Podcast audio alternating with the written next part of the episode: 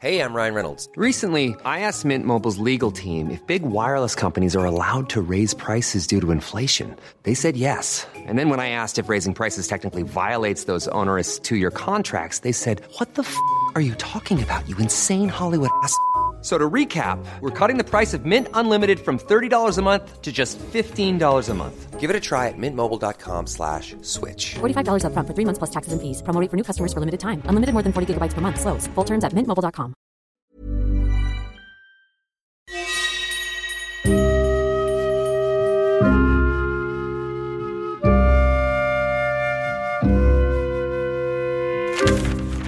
Série noire à la une. Un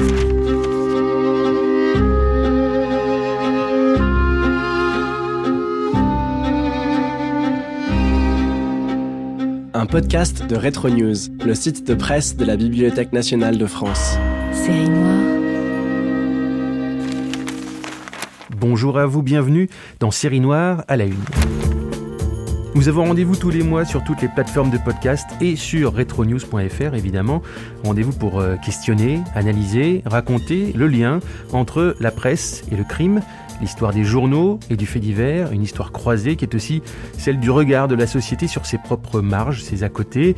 C'est aussi une histoire des mots utilisés et des images publiées.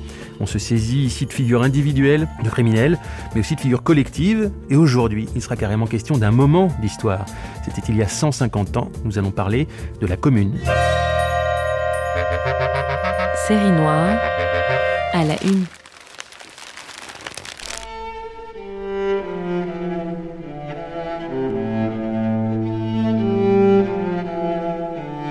Ce n'était pas assez des ruines accumulées par la mitraille, des crimes qui ensanglantaient la ville et les faubourgs, de toutes ces catastrophes sans exemple auxquelles la postérité ne voudra pas croire.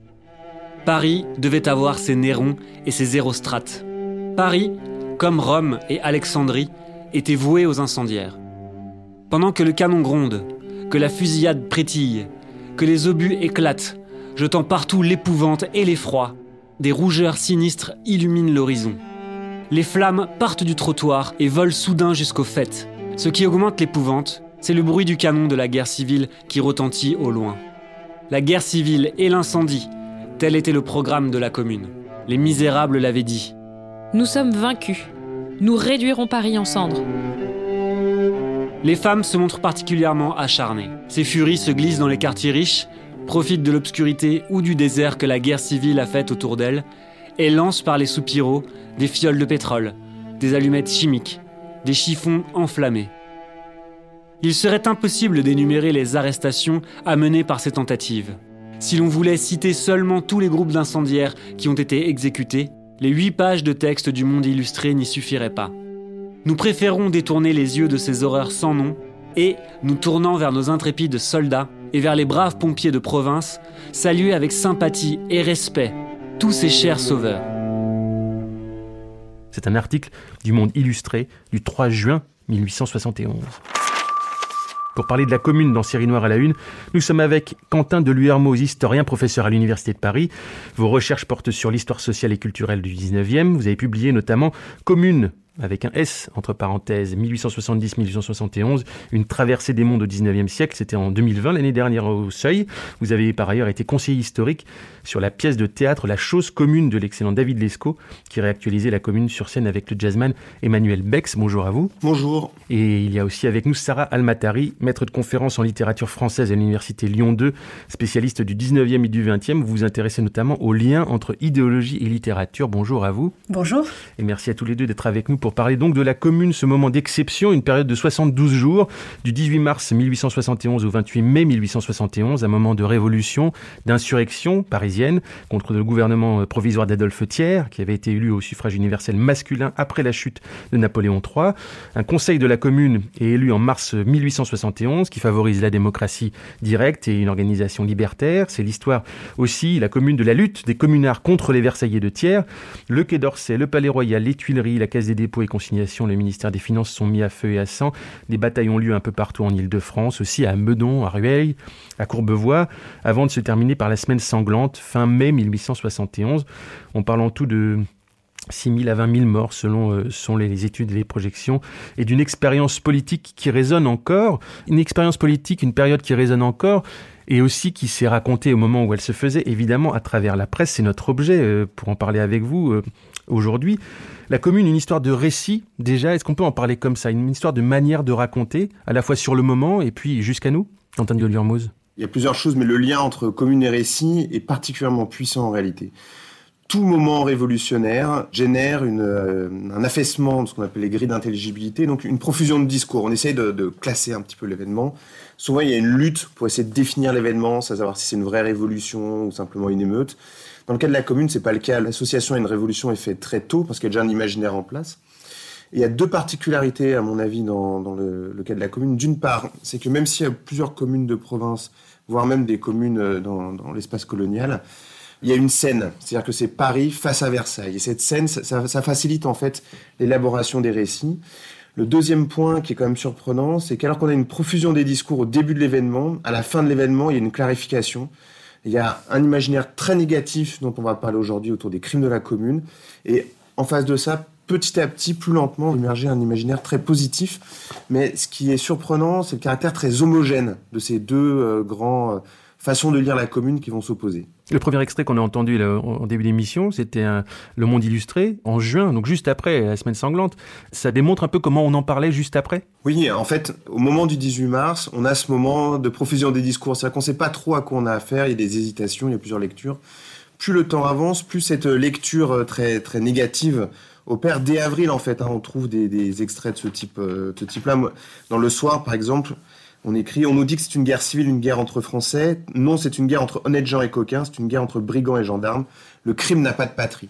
Et plus le temps avance, plus ce discours se condense. Et alors, évidemment, avec la semaine sanglante, entre les massacres que les journaux versailles ne voient pas trop et les incendies que les journaux versailles voient beaucoup, on a une impression d'apocalypse et il y a une condensation du discours qui est absolument exceptionnelle. Sarah Almatari, alors la commune comme récit quel est votre regard à vous bah, L'événement est évidemment dramatique, euh, quel que soit le point de vue qu'on adopte, et donc il donne lieu à des récits qui sont eux aussi dramatisés. Parfois, à distance, en fonction des traditions politiques qui sont défendues, le regard porté est un peu différent. Pour certains, il va s'agir de charger la commune et ses membres. Pour d'autres, au contraire, non pas de la réhabiliter, mais en tout cas de la justifier à distance, d'apporter un certain nombre euh, d'explications et de montrer comment finalement ce qu'on a pu appeler les crimes de la commune étaient des crimes qui n'en étaient pas parce qu'il s'agissait de défendre la justice sociale. Et ça passe par quel type de récit alors cette manière de réhabiliter? C'est-à-dire est-ce qu'on s'éloigne?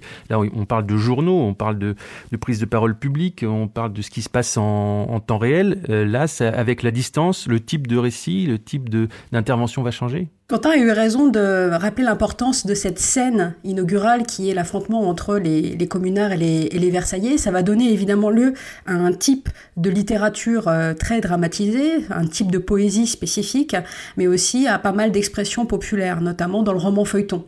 Si on accepte quelques romans qui décrivent l'événement de la commune lui-même et qui sont souvent le fait d'ailleurs d'anciens communards, l'événement a laissé assez peu de traces, sinon sous la forme de séquelles qui apparaît euh, parfois là où on ne l'attend pas. Pendant que ça se passe, au moment où ça se passe, vous avez commencé à l'aborder, Quentin de Hermoz, ce moment de la commune, ce moment du face-à-face, ces 72 jours, c'est aussi un moment de remise en question de la structure de la presse au moment où ça commence.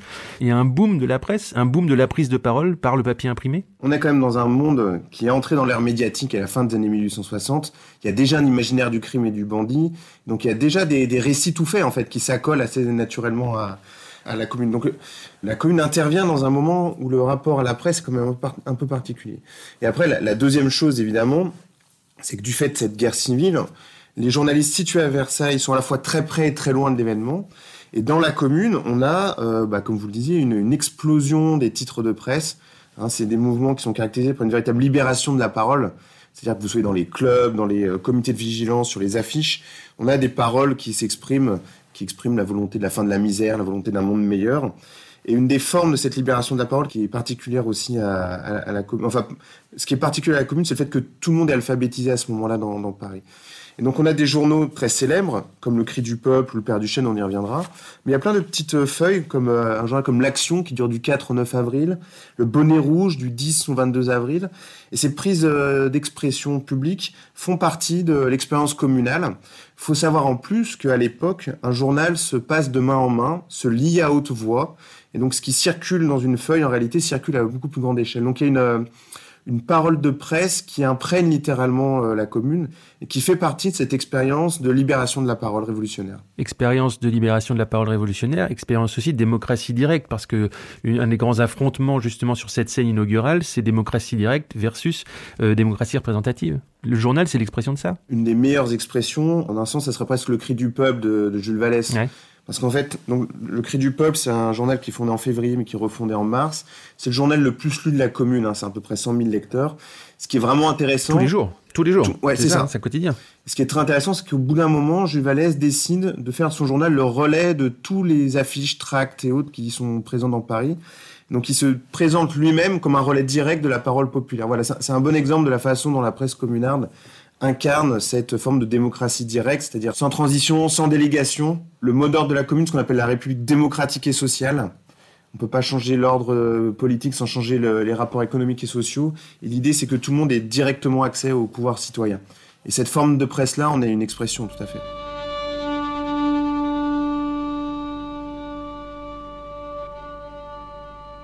Les bruits les plus contradictoires circulent dans la foule au sujet du regrettable événement d'hier nous n'avons pu encore, au milieu des versions diverses, connaître l'exacte vérité, et nous reproduisons, sous toute réserve, le récit donné par l'avenir national. Hier, une bande assez nombreuse d'hommes très exaltés, qui se disaient amis de l'ordre, a failli occasionner de graves désordres en faisant à travers les rues et les boulevards une manifestation tapageuse. Elle se composait d'un millier de personnes, généralement bien mises, tous les manifestants portaient à la boutonnière un ruban bleu. Ils criaient Abat le comité Vive l'ordre Vive l'Assemblée nationale On a remarqué que ce dernier cri a fait partout le plus mauvais effet, même auprès des personnes qui étaient visiblement disposées à approuver cette manifestation. Quelles que soient du reste les causes de l'indifférence avec laquelle ont été accueillis les amis de l'ordre, il est certain qu'en dépit de leurs cris et des signes qu'ils faisaient aux passants, pour les inviter à se joindre à eux, leur nombre ne s'est guère augmenté durant leur promenade.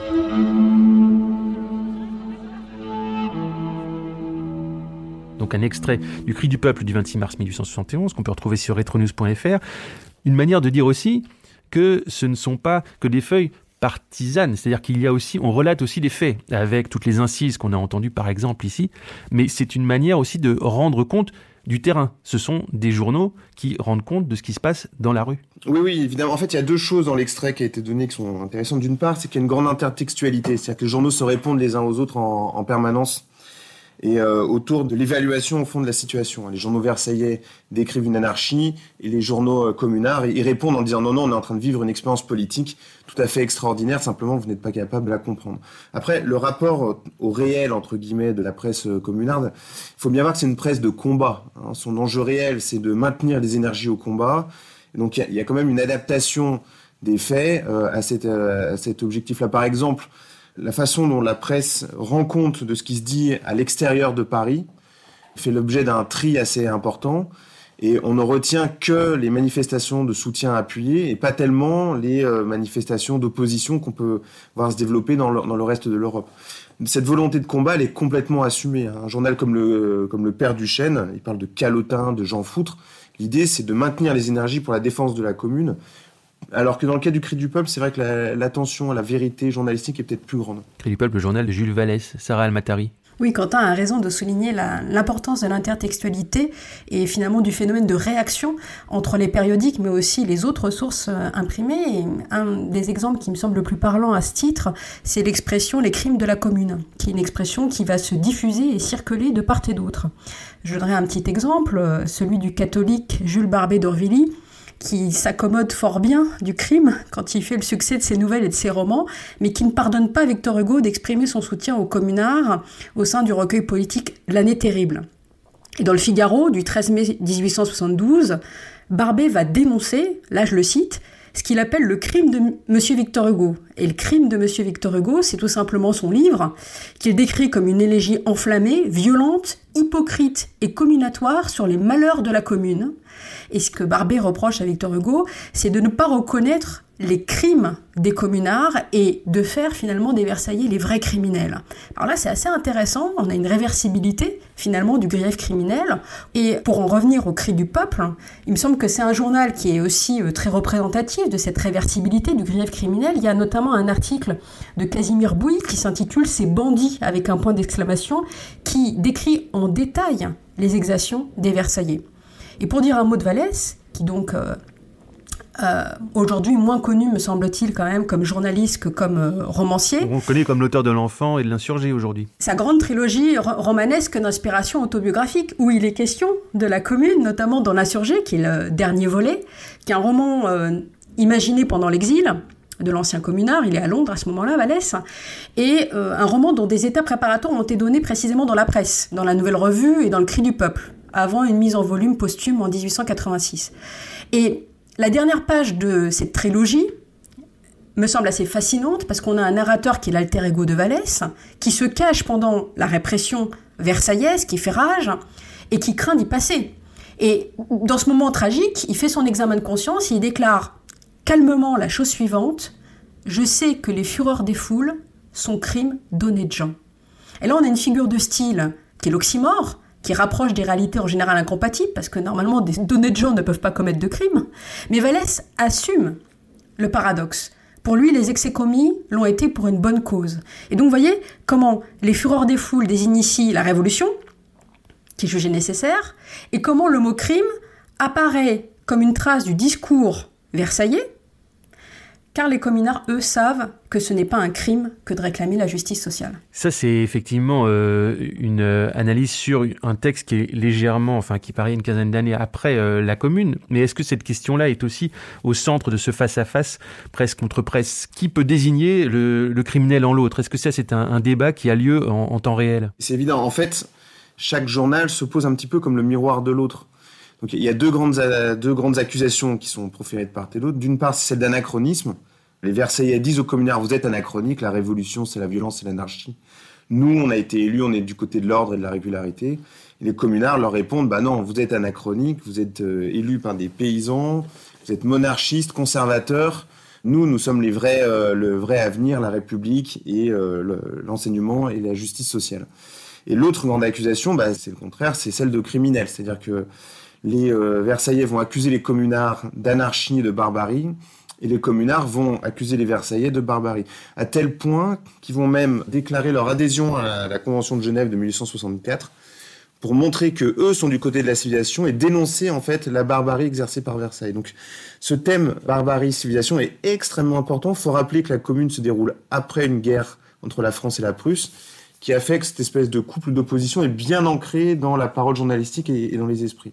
Donc il y, a, une lutte hein, qui est aussi une lutte diplomatique à ce niveau-là pour euh, désigner correctement euh, le barbare, c'est-à-dire euh, celui qui est extérieur à la civilisation. De part et d'autre, des adversaires se taxent d'analphabétisme et s'accusent de ne pas avoir de culture.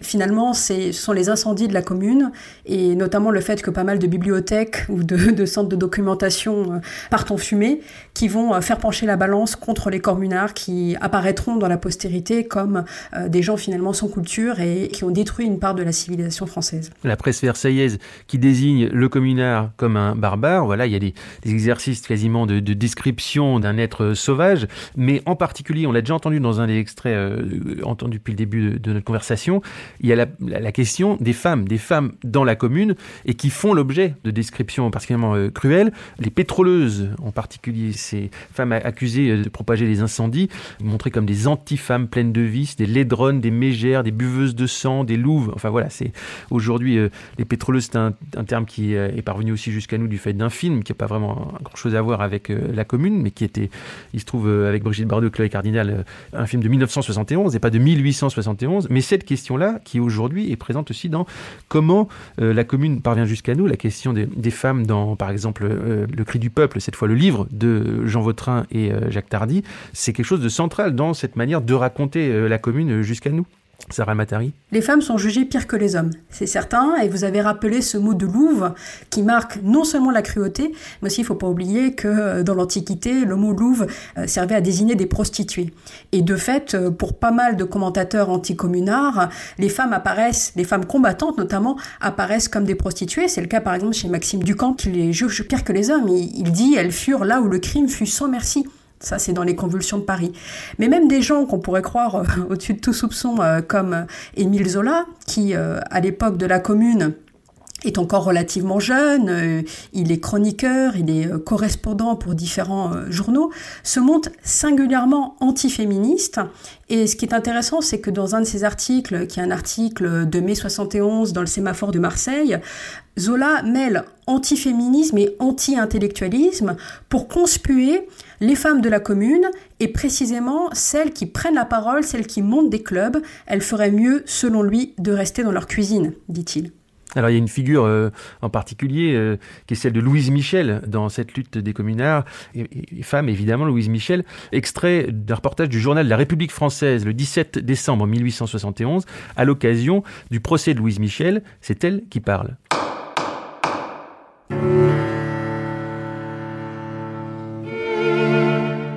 M'accuse d'avoir proposé l'incendie de Paris.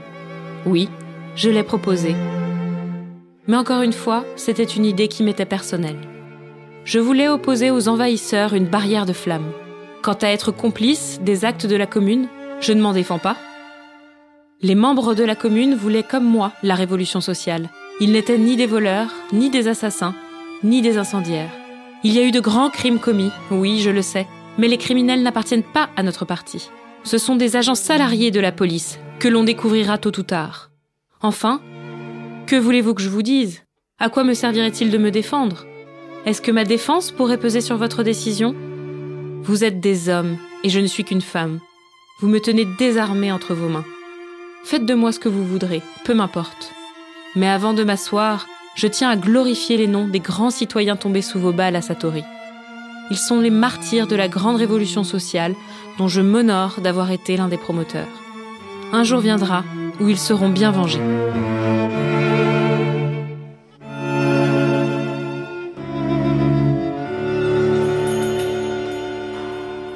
donc dans le journal de la République française, le 17 décembre 1871, donc après la Commune. C'est une manière aussi de voir comment cette parole des communards et une, communarde, et, pas n'importe laquelle, a été relatée dans la presse. Et encore une fois, on entend cette question de où est le criminel dans la parole même de Louise Michel, Quentin Duvermoz. Cette prise de parole, elle est extraordinaire. Il hein. faut savoir que c'est une des seules à assumer aussi ouvertement et aussi franchement euh, son, sa participation à la commune les autres insurgés essayant plutôt de diminuer leur peine, ce qui est également tout à fait compréhensible, en expliquant qu'ils n'ont rien fait, qu'ils n'ont pas compris, etc. Donc c'est une prise de parole qui est rare d'une manière générale, pas seulement euh, parmi les femmes, mais parmi l'ensemble des insurgés.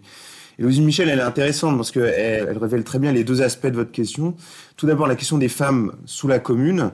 La commune, André Léo disait que c'était une révolution qui s'était faite sans la femme. Hein, C'est-à-dire que c'est pas une révolution spécialement féministe. Euh, les femmes n'ont pas eu le droit de vote, par exemple. En revanche, c'est une révolution au cours de laquelle les femmes ont pris la parole, se sont organisées. L'historienne Caroline Fayol parle d'une révolution dans la révolution. Je trouve l'expression très juste. Et on a donc bien une action politique des femmes tout à fait exceptionnelle, la plus remarquable étant celle de Louise Michel, mais il, n'y a pas qu'elle. Et cette prise de parole des femmes, qui s'est accompagnée aussi d'un travail d'organisation et aussi d'une présence sur les barricades, ça a effrayé les Versaillais. Pour eux, c'était vraiment le symbole même de la déraison et de l'atteinte à la nature des choses que les communards avaient, mise en œuvre. Et, et, Louise Michel va être très vite représentée en, en pétroleuse. Alors ces pétroleuses, c'est ce que disait Sarah tout à l'heure, en fait, elles vont condenser toute une série d'imaginaires très négatifs des femmes. On va retrouver les tricoteuses de 1793, les Amazones de 1848, donc il y a déjà tout un imaginaire. Et puis surtout, le plus impressionnant, c'est les représentations graphiques. Il hein. faut voir que c'est une représentation graphique qui circule dans le monde entier, puisque Paris est surveillé euh, par la presse du monde entier. Et elles sont représentées grimaçantes, avec euh, du pétrole, jetant les incendies. Et la grande figure en arrière-plan, c'est évidemment celle de la sorcière. La pétroleuse, c'est la figure du monstre par laquelle, au fond, la femme vient incarner la déraison, la destruction que la commune aurait, aurait imposée. Et cette image, elle est tellement forte qu'elle parle, en fait, à une très très grande échelle. Et c'est probablement celle qui va le plus marquer les imaginaires. Concrètement, c'est une figure qu'on ne retrouve pas. C'est-à-dire que dans les jugements qui sont opérés, à un moment, il y a un procès célèbre de cinq pétroleuses. Les procès sont plutôt bien faits en général. Hein. C'est-à-dire que le, travail d'enquête est bien fait. concrètement, on constate qu'on n'a aucune preuve sérieuse contre ces femmes. Donc les procès sont bien faits dans l'enquête. Ils ne le sont pas dans la conclusion, puisque ces femmes sont quand même condamnées comme étant des pétroleuses.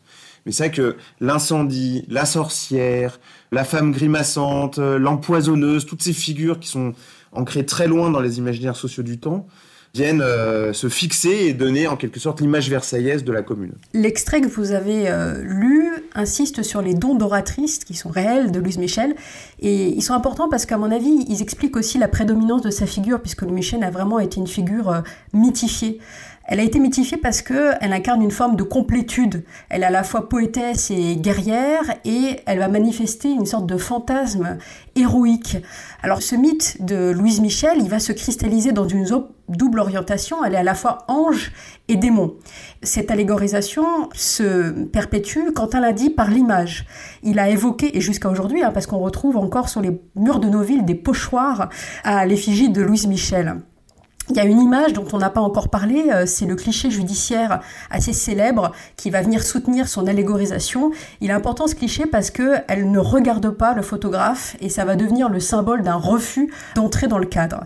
Mais attention quand même à cette concentration allégorique sur la figure de Louise Michel parce que ça pourrait avoir tendance à occulter d'autres femmes, d'autres communardes importantes et notamment une que j'aime beaucoup qui est Nathalie Lemel qui est une, une relieuse qui a accompagné Louise Michel au bagne et qui a eu l'initiative de réclamer que les femmes ne soient pas séparées des hommes et qu'elles soient donc traitées comme les hommes. Nathalie Lemel, rappelons-le, a dirigé l'Union des femmes pour la défense de Paris et s'est elle aussi battue comme Louise Michel sur une barricade. C'est une figure parmi d'autres, il y a aussi tout le petit peuple des combattantes et tout simplement le petit peuple des femmes qui résistaient euh, au quotidien. Sur cette question de l'imaginaire, la question des images, évidemment, la commune a été un des premiers moments modernes où la photographie a existé d'ailleurs, pas forcément dans les journaux, mais en tout cas des photos nous parviennent, sur comment la, commune a connu une postérité qui est celle-ci, c'est-à-dire c'est quand même 72 jours dans l'histoire de France il y a 150 ans. Aujourd'hui, on commémore ces 150 ans, ces, ces, jours-ci. Cette image-là, alors on l'a entendu, Quentin de Hermouz, il y a eu un, un, écho international à cet événement. La France était euh, un centre médiatique euh, à ce moment-là, mais ça passe aussi par la fiction, Sarah Almatari. Et comment les traumas, comment les repères, comment l'imaginaire de la commune s'est poursuivi jusqu'à nous. Ce qui est intéressant, c'est que sans représenter à proprement parler la commune, pas mal de textes emportent les séquelles et notamment des romans. J'aimerais en évoquer deux. Le premier est bien oublié aujourd'hui alors qu'il a été un best-seller porté à la scène et l'écran. C'est La porteuse de pain de Xavier de Montépin, qui est publié dans le Petit Journal en 1884. c'est vraiment euh, très significatif parce que l'intrigue s'ouvre tout pile dix ans avant la commune. Une jeune veuve, qui est mère de deux enfants, se refuse à un homme qui dit l'aimer. On est dans le roman feuilleton le plus pur. Et cet homme va se venger en faisant en sorte que cette femme soit accusée du triple forfait qu'il a commis, un incendie qui a provoqué la mort du patron d'une usine et aussi un vol puisque le personnage en question est parti avec la caisse. Alors ce qui est intéressant, c'est que dans le roman, le signalement de l'héroïne est diffusé par la presse titre Un triple crime et les capitales sont reproduites dans le texte. Alors finalement, cette pauvre femme est condamnée à tort, elle va perdre la mémoire et la raison et la retrouver, accrochez-vous bien, subitement lors des incendies de la commune. Donc elle est, elle est internée, elle retrouve la mémoire lors de la commune à la vue des flammes. Alors, ce qui me semble particulièrement intéressant, c'est que l'auteur Xavier de Montépin, qui est lui-même un homme de presse, est farouchement anticommunard et il l'affirme de manière cinglante en réponse à l'enquête menée par la Revue Blanche en 1897 sur la commune. Pourtant, l'héroïne de son roman, qui est accusée à tort d'avoir brûlé l'usine avec du pétrole, déconstruit le fantasme de la pétroleuse. Et finalement, l'incendiaire n'est pas celui qu'on croit. Donc voilà, ça me semble très très curieux. On a une héroïne qui d'une certaine manière ressemble un peu à Perrette et, le potolé de la fable de La Fontaine. C'était quelqu'un de, de bien qui espérait ouvrir son propre commerce et finalement la société va retenir à charge son ambition. Ces analyses prouvent selon moi que la littérature n'est pas un pur reflet du réel. Ça n'est pas le miroir des intentions d'un auteur comme on le croit parfois, mais la littérature travaille seule. Et si vous me le permettez, j'évoquerai rapidement un deuxième roman qui est beaucoup plus lu, plus tardif, c'est Le fantôme de l'opéra de Gaston Leroux qui date de 1910. Le fantôme est un être effrayant qui vit dans les sous-sols de l'opéra. Il commet des extorsions, des enlèvements, des meurtres, et il est explicitement lié à la commune. Car dès l'avant-propos, il est question des restes d'une victime de la commune qui aurait été retrouvée sous l'opéra, donc là où vit le fantôme. C'est un fait qui est présenté comme véridique. Mais dans le roman, celui qui se dit l'auteur refuse cette possibilité. Je cite Les malheureux qui ont été massacrés lors de la commune dans les caves de l'opéra ne sont point enterrés de ce côté, je dirais où l'on peut retrouver les squelettes. Et plus loin, on va apprendre que le fantôme de l'opéra, s'il connaît si bien le bâtiment, c'est parce qu'il y a travaillé pour l'architecte pendant la commune alors que le chantier était euh, suspendu. Finalement, le fantôme trépasse, on retrouve son squelette, et ce squelette rappelle celui du début, de l'avant-propos. Donc finalement, le cadavre qu'on avait trouvé ne serait pas celui d'une victime de la commune, mais celui du fantôme de l'opéra. Je ne sais pas si vous me suivez. Le narrateur avoue à ce moment-là, j'ai prié malgré ses crimes sur sa dépouille, et maintenant, que va-t-on faire de ce squelette? On ne va pas le jeter à la fosse commune. Commune.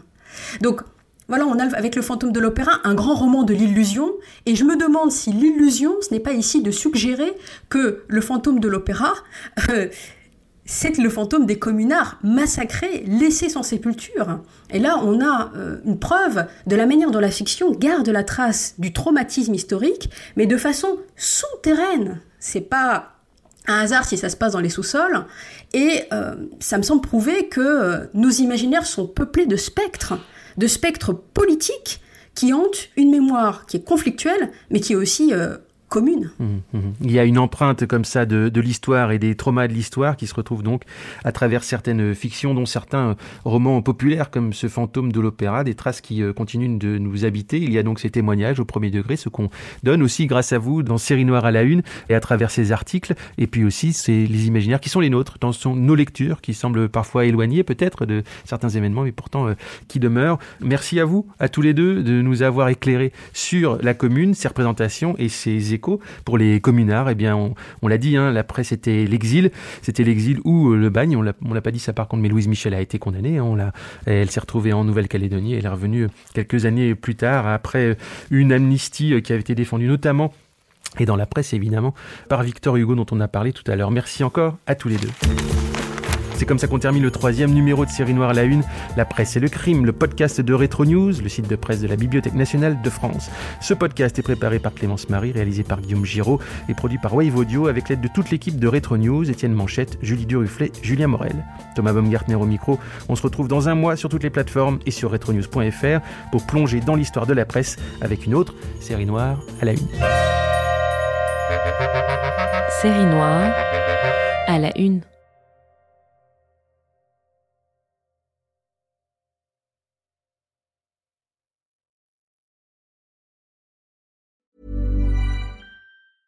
Cool fact a crocodile can't stick out its tongue. Also, you can get health insurance for a month or just under a year in some states. United Healthcare short term insurance plans, underwritten by Golden Rule Insurance Company, offer flexible, budget friendly coverage for you. Learn more at uh1.com.